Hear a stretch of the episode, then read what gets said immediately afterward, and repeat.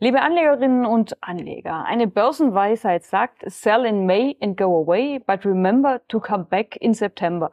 Ganz ehrlich, wer im September zurückgekehrt ist an die Finanzmärkte, der hatte bislang relativ wenig Spaß, zumindest wenn er auf der Long-Seite unterwegs war. Also beispielsweise beim DAX investiert, denn das deutsche Aktienbarometer hat im September ordentlich abgegeben und im Oktober geht's wieder genauso weiter. Volker Meinl, Derivate-Experte bei der BNP Paribas, endlich mal wieder zugeschaltet. Schön, dass wir Zeit haben für einen Blick auf die Märkte. Allerdings muss ich sagen, rote Vorzeichen, was die Aktienmärkte betrifft. Volker, was ist los beim DAX? Ja, zunächst einmal, Conny, der September, der ist historisch ja auch immer schlecht gewesen. Von daher muss man den Spruch Welcome, äh, ein Comeback im September doch äh, relativieren. Äh, vom Oktober haben viele Anleger historisch äh, Angst äh, wegen die diversen Crashs, die dann auch im Oktober waren. Allerdings der heutige Start im Minus ja, der ist ja fast noch bescheiden, wenn man sich die Umstände, also Stichwort Israel, äh, in Betracht zieht, dann ist der Rückgang, den wir gerade beim DAX sehen, ja äh, überschaubar. Äh, von daher sehe ich noch gar nicht so sehr schwarz für den, äh, für den Gesamtmonat. Also äh, da bin ich jetzt nicht zwingend aufgrund des heutigen Tages pessimistisch. Ja, und äh, es gibt quasi einen Run dann jetzt, aber nichtsdestotrotz in Sicherheit. Also der Dollar ist gefragt, Gold ist gefragt. Das sind die Werte, die, in die jetzt quasi die Anleger flüchten. Ja, absolut. Und zumindest am heutigen Tag, äh, aufgrund der Ereignisse am Wochenende, da ist natürlich ein Run in äh, Sicherheit. Zum einen äh, Conny, wie du sagst, äh, der Gold, aber auch besonders der Ölpreis. Wir haben beim Brand und WTI jeweils drei Prozent plus. Wir gehen da fast schon an die 90 Dollar Marke mittlerweile ran. Äh, dann haben wir auch bei Währungen, äh, da gibt es ja auch immer bekanntermaßen so Sicherheitswährungen, das wird dann primär der US-Dollar und der Schweizer Franken, auch hier ein klarer Trend. Und was die Aktien betrifft, hier haben wir natürlich, obwohl der Gesamtmarkt so runtergeht, natürlich Gewinner und allen voran ist es die Rheinmetall. Ja, und wenn wir jetzt äh, mal einen Blick vorauswerfen, dann wird es in ein paar Tagen wieder spannend. In dieser Woche starten schon die US-Unternehmen mit der Zahlenvorlage. Also dann sehen wir konkret, wie lief's in den abgelaufenen Wochen, im abgelaufenen Quartal. Dann äh, kurze Zeit später werden auch die europäischen Unternehmen liefern. Und da ist natürlich ganz spannend zu wissen, was erwarten denn eure Analysten? Inwieweit werden sich diese Abschwächung der Konjunktur, der Rezession niedergeschlagen haben? Auch die hohen Zinsen sind natürlich ein Thema.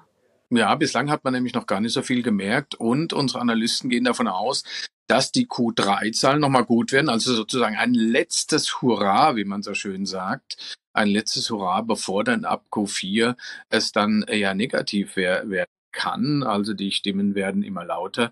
Aber jetzt, so gehen zumindest mal unsere Analysten, was europäische Aktien betrifft, davon aus, dass Q3 nochmal gut wird. Aber dann ab Q4, oh, da schauen wir mal. Also dann äh, könnte es sein, dass dann auch die Stimmung an den Märkten sich wieder ein bisschen eintrübt. Je nachdem, was eben schon am Markt erwartet wurde und wie die Zahlen dann ausfallen. Es geht ja letztendlich immer darum, wird die Erwartung getroffen, übertroffen oder eben doch nicht ganz erreicht. Aber wie gesagt, das fand ich ein schönes Zitat. Ein letztes Hurra. Also die Q3-Zahlen, die sollen nochmal gut aussehen. Ja, blicken wir auf die US Treasuries. Auch da ist richtig Bewegung zu sehen. Mehrjährige Höchststände habe ich da gesehen. Was ist da gerade los? Ja, absolut. Wir erinnern 16 Jahren, das sind die US Treasuries und auch die, die 30-jährigen Staatsanleihen. Äh, wir haben äh, ja 16 Jahreshoch, äh, sehen wir da mittlerweile.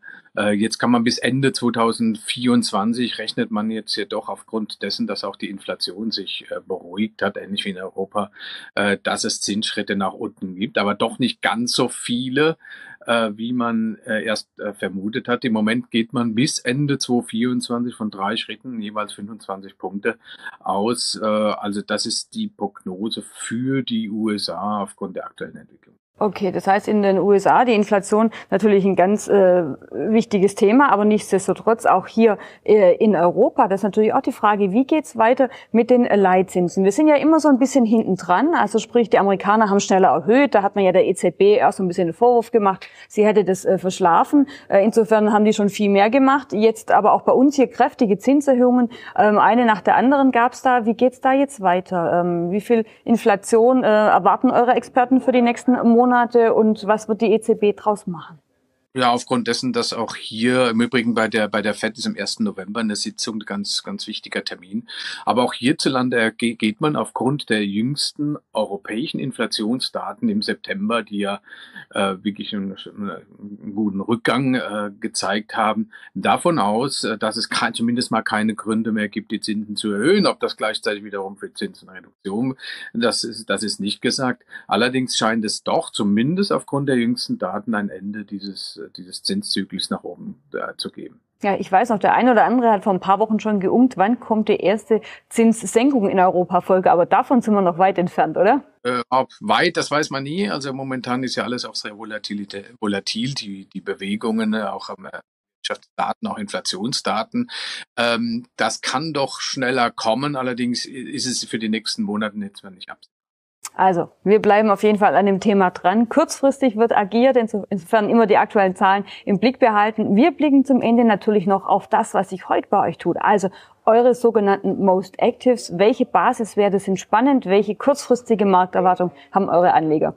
Ja, DAX, DAX, DAX, ich sage es immer wieder, DAX ist war, ist und bleibt wahrscheinlich der meistgehandelte Basiswert wie immer. Und somit haben wir einen DAX Long mit, ich schau mal ganz kurz, ein Unlimited 14.760 ist der No-Go. Das heißt, wenn diese Marke berührt oder unterschritten wird, momentan haben wir 15.100 ungefähr, äh, dann endet die Laufzeit. Ansonsten ist man kräftig nach oben dabei. Aber auch ein Short, auch der ist äh, beliebt. Äh, 15.500 hier die Knockout-Schwelle nach oben. Dann haben wir Infineon in den Top vier. Also hier haben wir einen, einen Long, die Aktie heute ja im Minus zum Wochenstart und äh, haben ein Gold Long. Äh, da sind wir wieder bei dem Thema Sicherheit.